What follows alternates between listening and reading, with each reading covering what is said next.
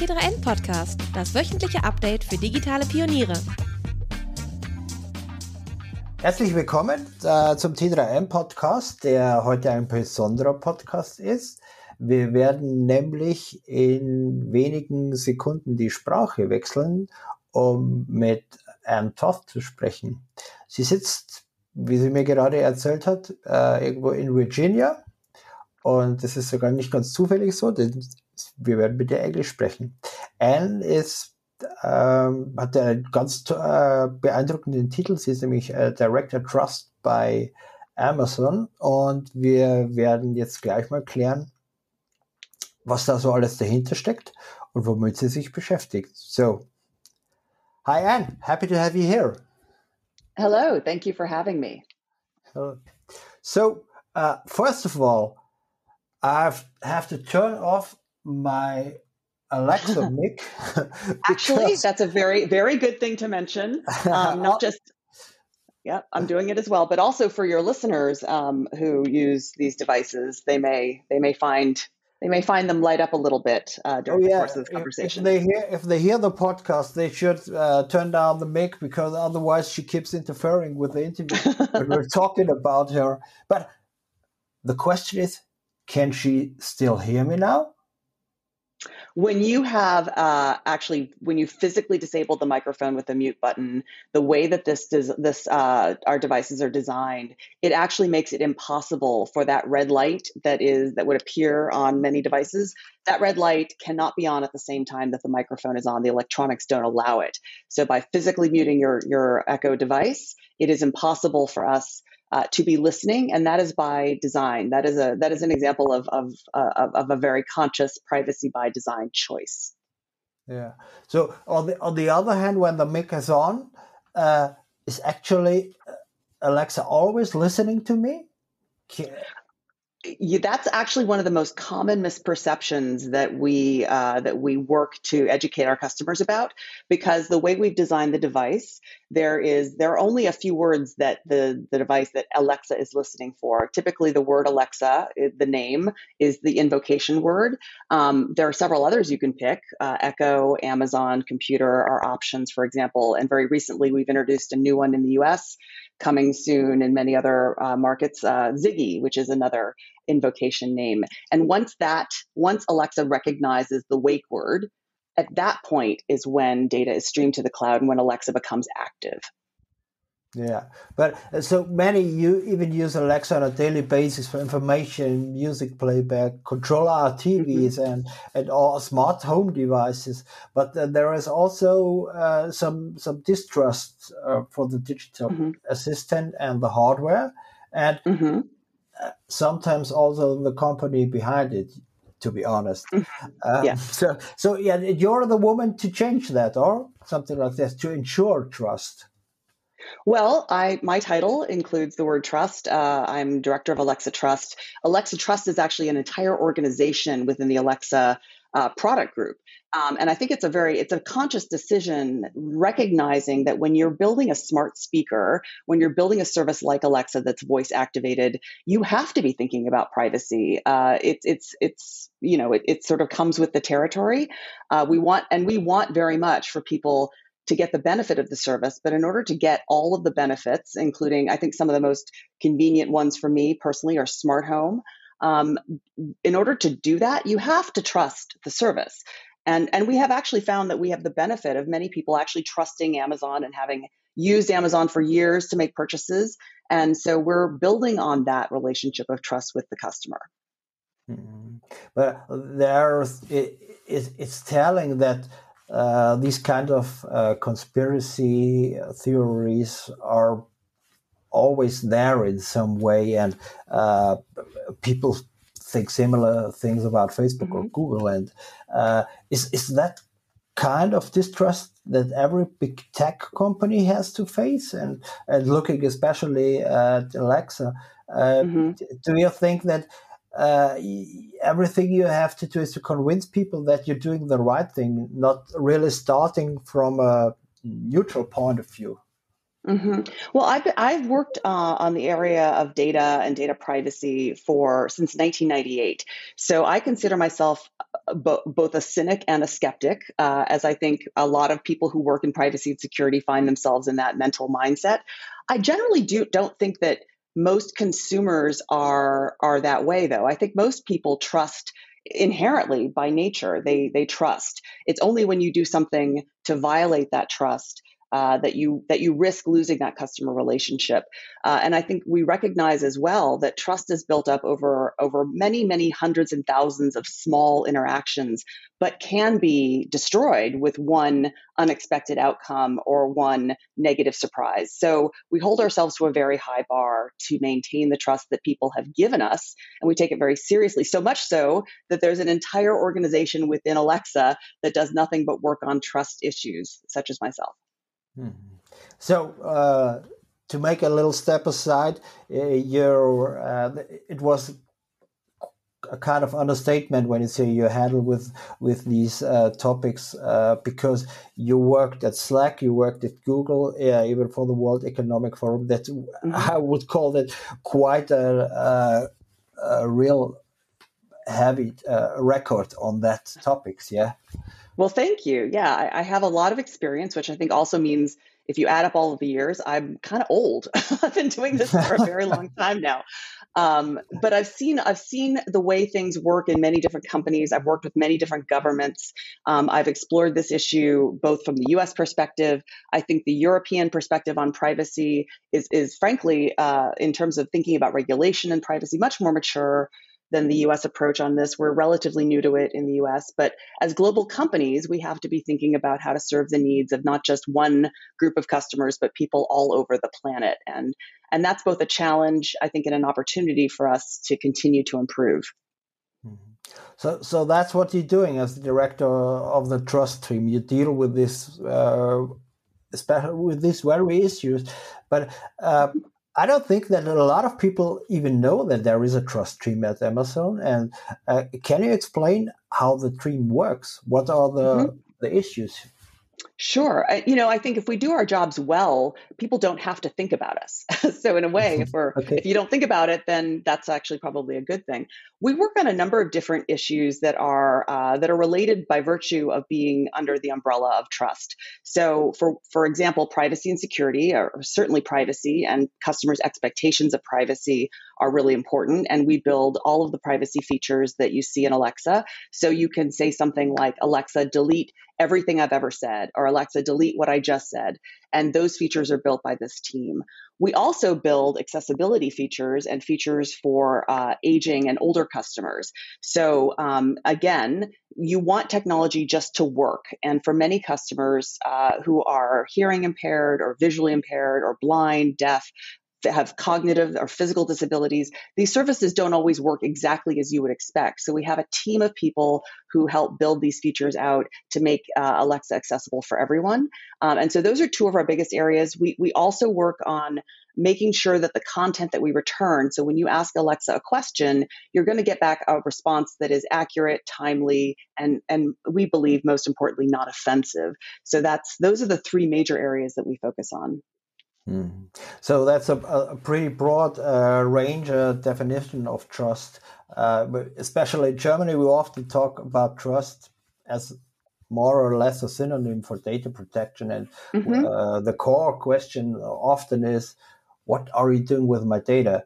Uh, mm-hmm. Wh- when you uh, when you add things like, as you said, accessibility, it expands the definition of what you're doing. Um, a, a lot of things, you know. It, it, does, but it's related. So, you know, when you ask the question, um, what are you doing with my data? The answer should always be using the data to make the service better for you.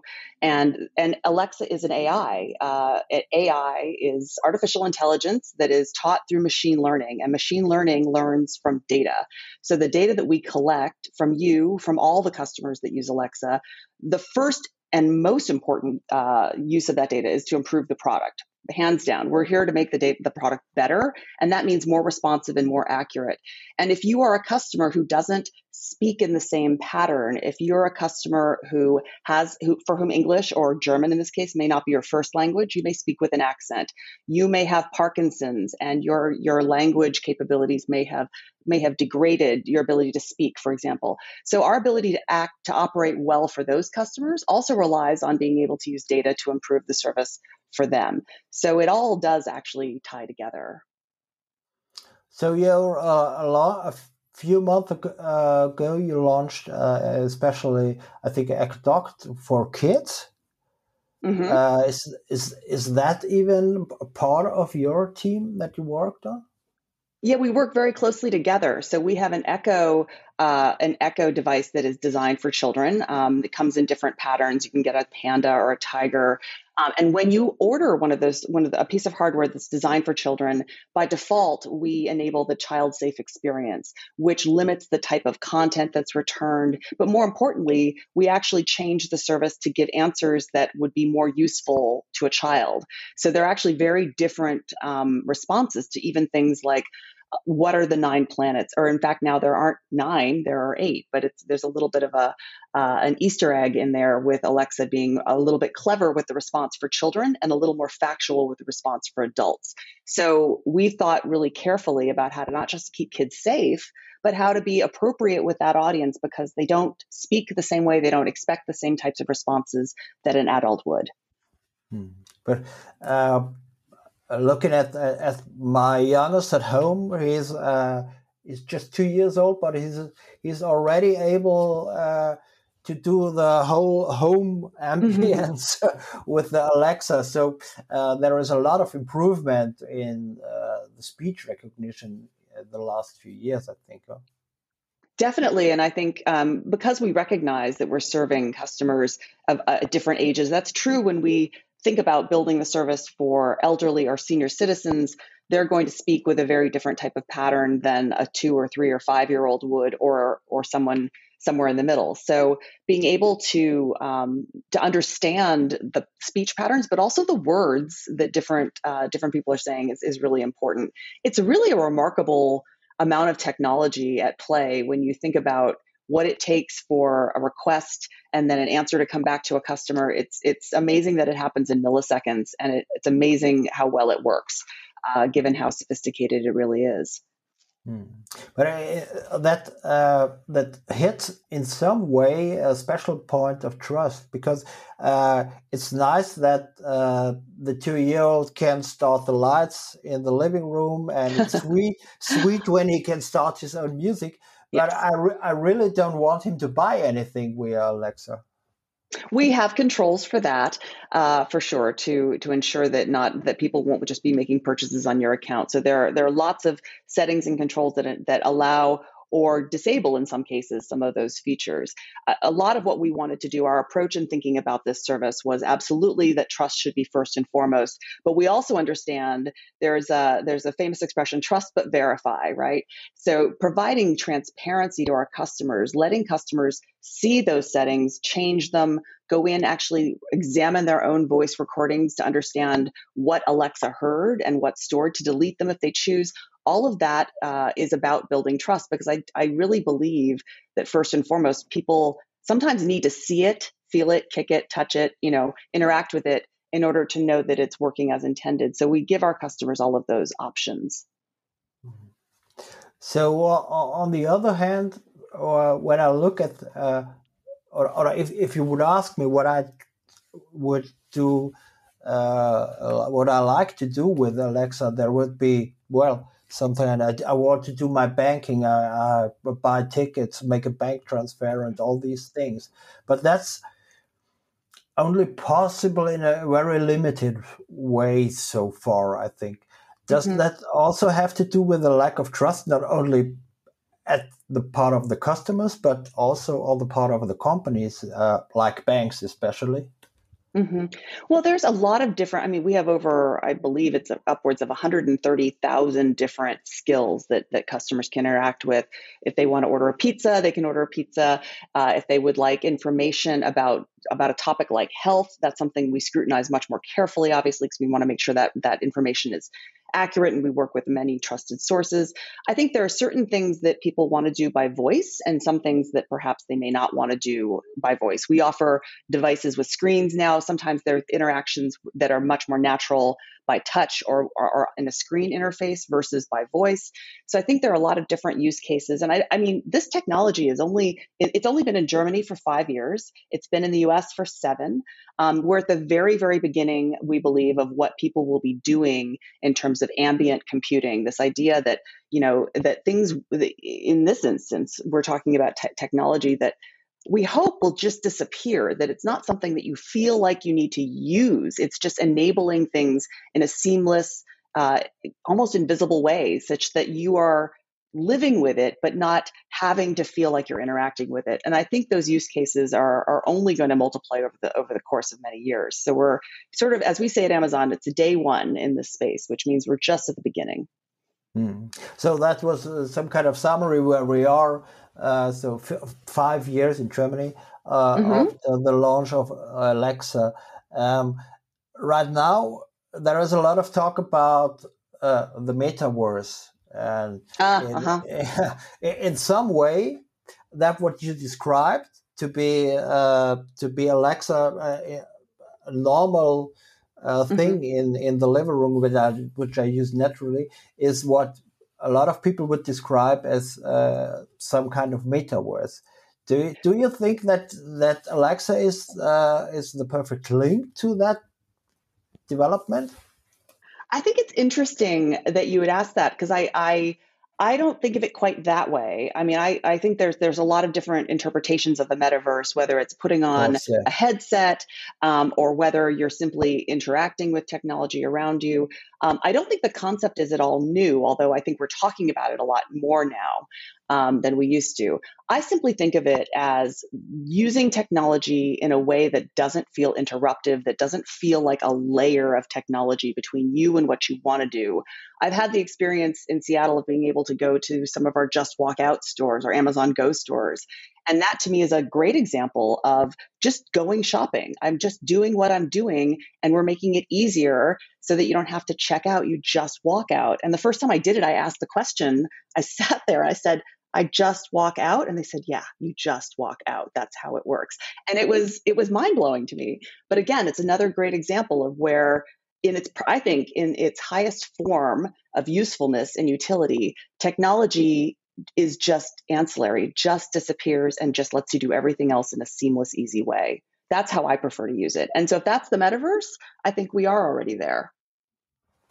Yeah, so, uh, you are already there. It says so. Is what uh, uh, when, when you make a summary or when, when you uh, let's take a take take a stock about the five years. Where what do you think? Where where are we in the development? And even if uh, so so uh, so ambient intelligence solutions which are connected to Alexa. No? Mm-hmm. Well, I mean, if Alexa's seven years old um, and five years old in Germany, uh, that that puts Alexa just just into primary school, right, or just out of kindergarten.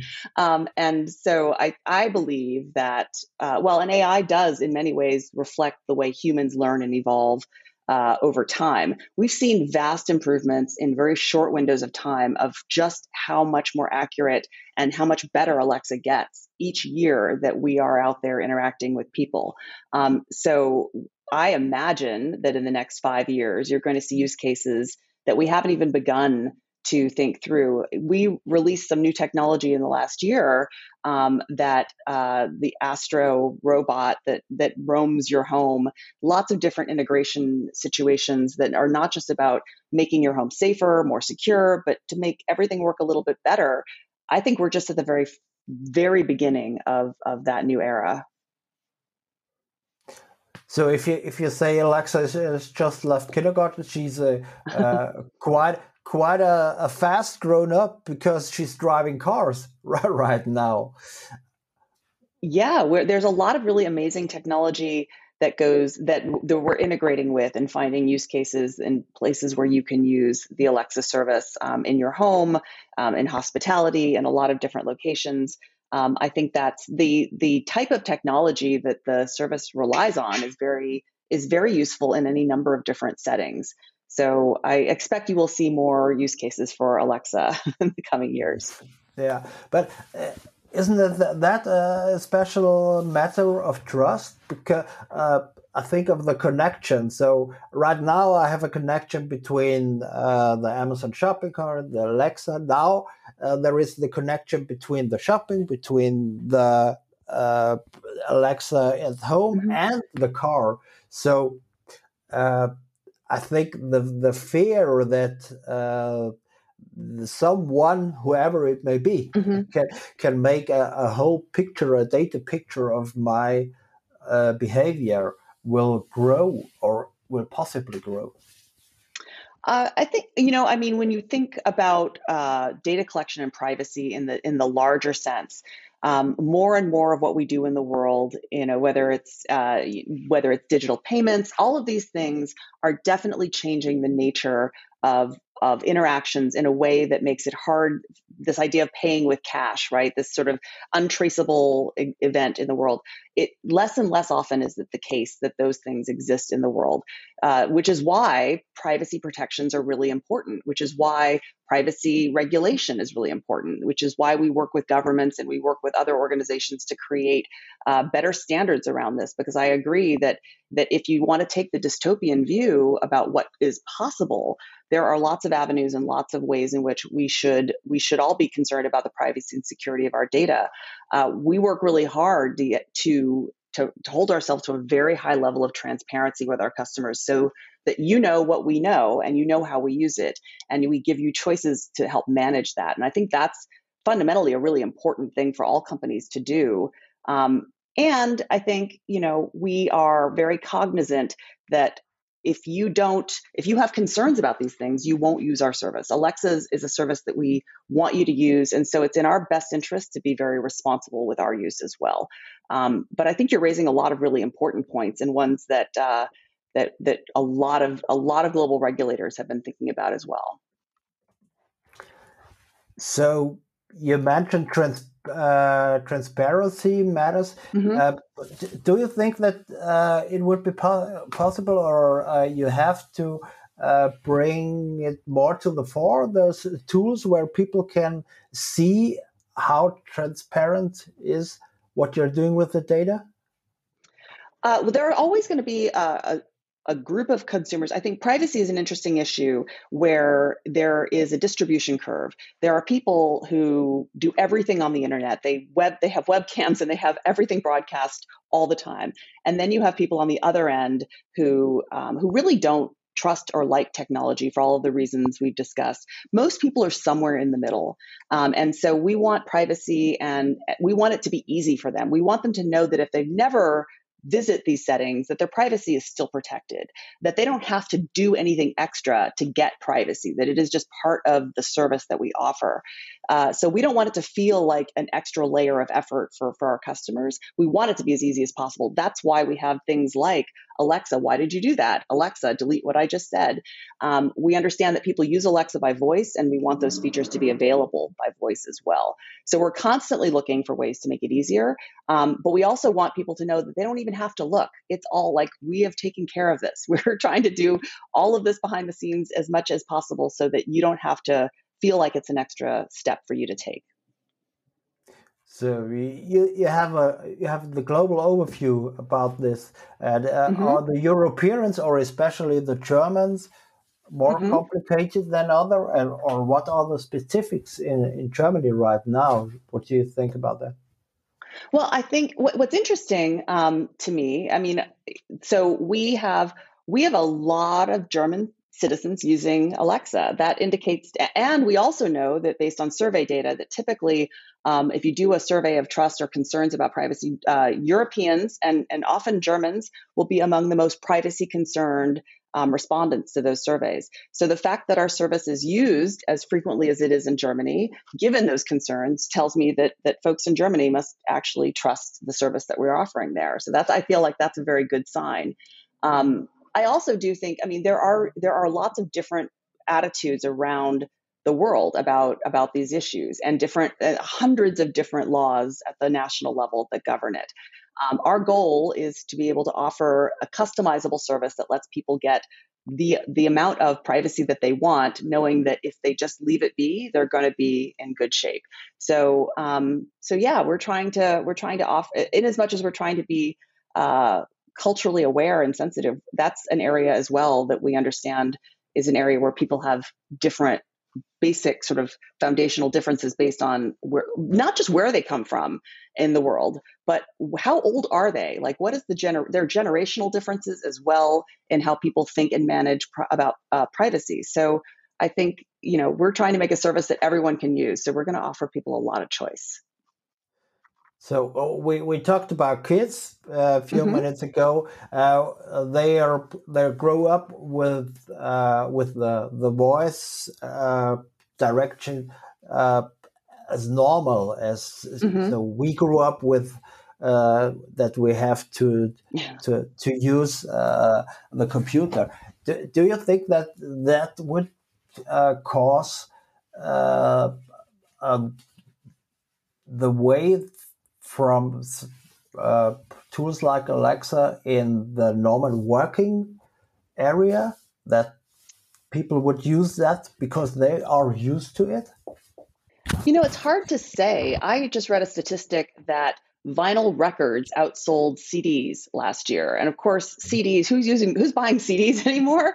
But it's still it's it's sometimes uh, hard to predict exactly the direction these things are going in and i so i don't know. I mean my i have children. My oldest is 22 years old now.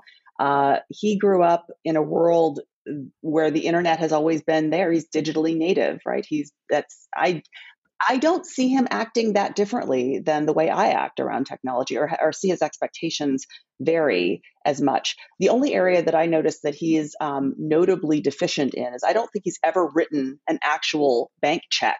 I don't think he's ever actually addressed an envelope and put a stamp in it and put it in the mail. I don't think that's ever happened in his life.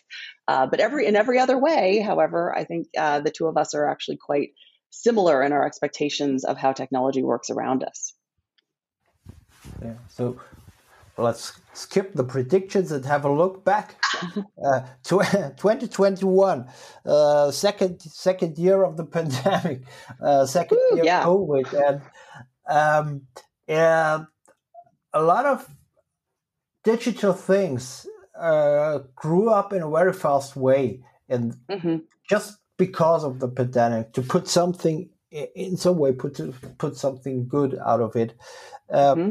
What what do you think? Uh, what was uh, remarkable uh, in the last year, looking at uh, Alexa mm-hmm. and all these topics? Well, one of the one of the uh, products we recently announced is a product called Alexa Together, which uh, is very much aimed at keeping people close to uh, their loved ones who may live quite far away and who may be who may be older. Uh, so what we've actually seen in a number of studies that we've done, and one we did with the German Red Cross, uh, was looking specifically at ways that uh, the Alexa service can help bring people closer together. There was a the, the research that was done in Germany was called Digital Neighbors, where we were actually able to to uh, prove qualitatively that people's quality of life, their sense of connectedness, improved by using the Alexa service. Uh, Alexa Together is is effectively taking that idea and allowing people who can't be physically present with their loved ones, and it might be because of COVID, it might just simply be because they live in a different city, but it allows them to keep keep basically keep track of or and with a with permission with their relatives to know are they well? Are they um, are they up and about?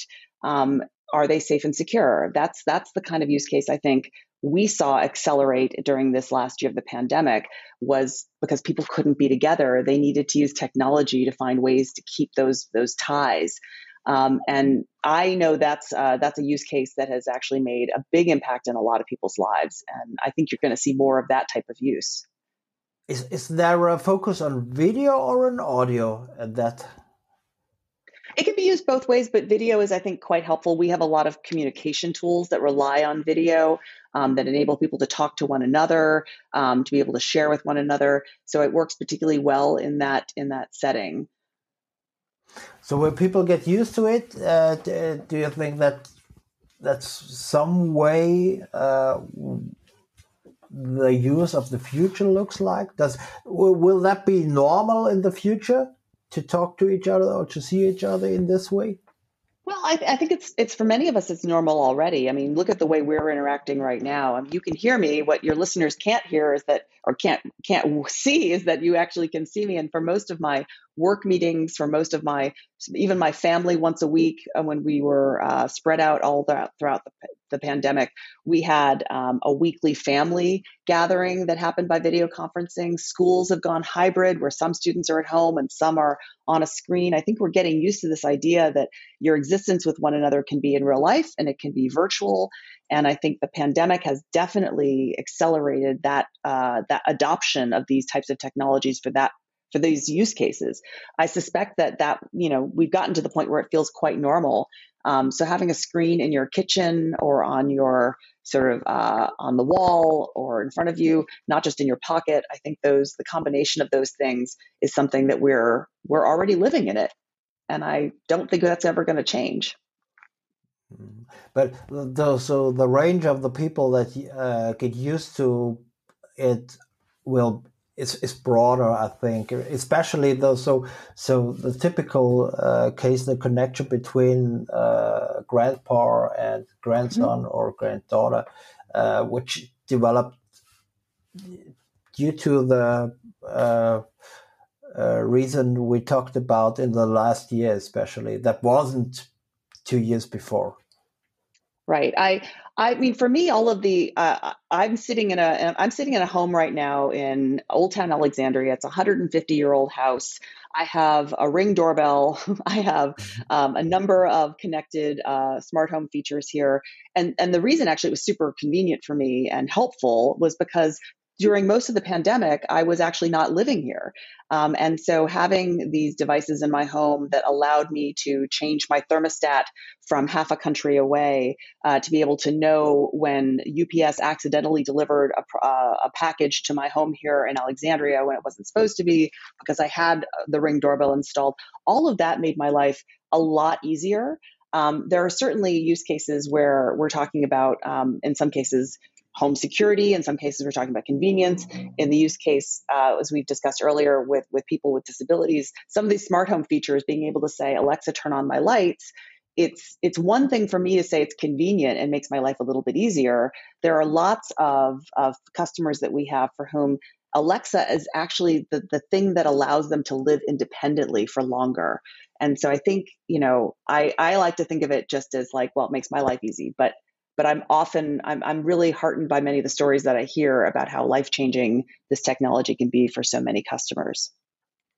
Yeah, but, but uh, a lot of the use cases you mentioned uh, are uh, so fitting to to the to the whole smart home thing. Mm-hmm. What do you think that would be uh, one of the fields where especially uh, Alexa is will grow in the next few years?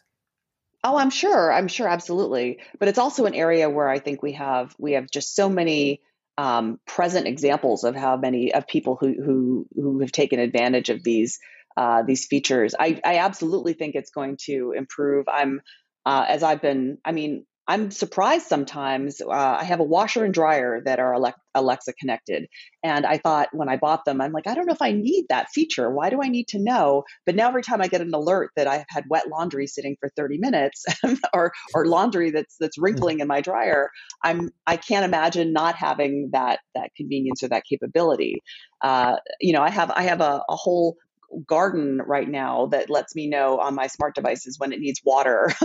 so I, you know, once that's the thing is that once you start using these this type of technology and you realize just how simple it is, it's hard to go back and live without it um, because it is very convenient. Yeah, so the convenience is uh, one of, one of the main reasons to use it, and uh, if if it's normal, uh, I think the step that you won't let the things down again uh, is sure for it. So, mm-hmm, mm-hmm. finally, if you have three wishes, what what will happen to Alexa or with Alexa in the let's say next two years? What would that be? Oh my goodness, three wishes. Um, well, I we I've been in the I've only been here for a year and a half, but in this short window of time, I've gotten to uh, to see us launching a service in the Middle East. We offer Alexa now in Arabic, so I I would like it if Alexa spoke every language, um, and not just every language, but every language in a way that everyone could understand, and and Alexa could understand everyone. So for me, um, really that seamlessness translated globally would be amazing. So I know we're working towards that end, but if if I had one wish, that would be for that to happen like tomorrow. Um, let's see. Uh, if I had, gosh, two other wishes, I don't know. That's a pretty big one. um, global interoperability, absolutely. Um, I, I think the only other thing I would add is, you know, I did not fully understand. I mean, I've been using. I'm a very early adopter with technology. I love. I'm a. I'm a. I'm a geek girl. I love technology. It, it, I didn't actually realize all of the things Alexa could do until I worked here. Uh, and I think I think that's the challenge is is is making sure people understand you've bought this device. Here are all of the different things that you can do with it. I mean, one example of that is you know we talk about machine learning and we talk about you know having a lot of different data points to be able to train systems. But i can say to alexa alexa turn the lights down to reading mode. And alexa will ask what is reading mode? And when you define it alexa now knows what reading mode is. So alexa can learn from large populations of people over over time but also you can have a one-to-one relationship to customize that experience for you um, whether it be routines where you when you come home um, at a particular time, the lights automatically come on and the music starts playing. And, you know, there are things that you can do that are really um, next level. And for me, my job is to make sure that you trust the service enough so that you can take off some of the training wheels, that you can kind of get to the place where you're willing to try all of these really magical experiences that we have made for you. And I think that only comes if you trust us to act responsibly, to be a good steward of your data, um, to, to give you the experiences that are trustworthy um, and and uh, and delightful. And so that's my job within this whole organization is to make sure that you get the benefit of all of those things. Um, so yeah, I, I just want people to to really begin to understand all of the really amazing things they can do. So great great finishing words. so, um, thank you for your time. Well, I'm I'm excited. I'm thank you for having me, and um, and I thank your listeners for indulging me in English uh, because I'm my German is not quite where your English is just yet, but I appreciate the opportunity to speak about our product. Thank you very much. So, thank you. Have a good time.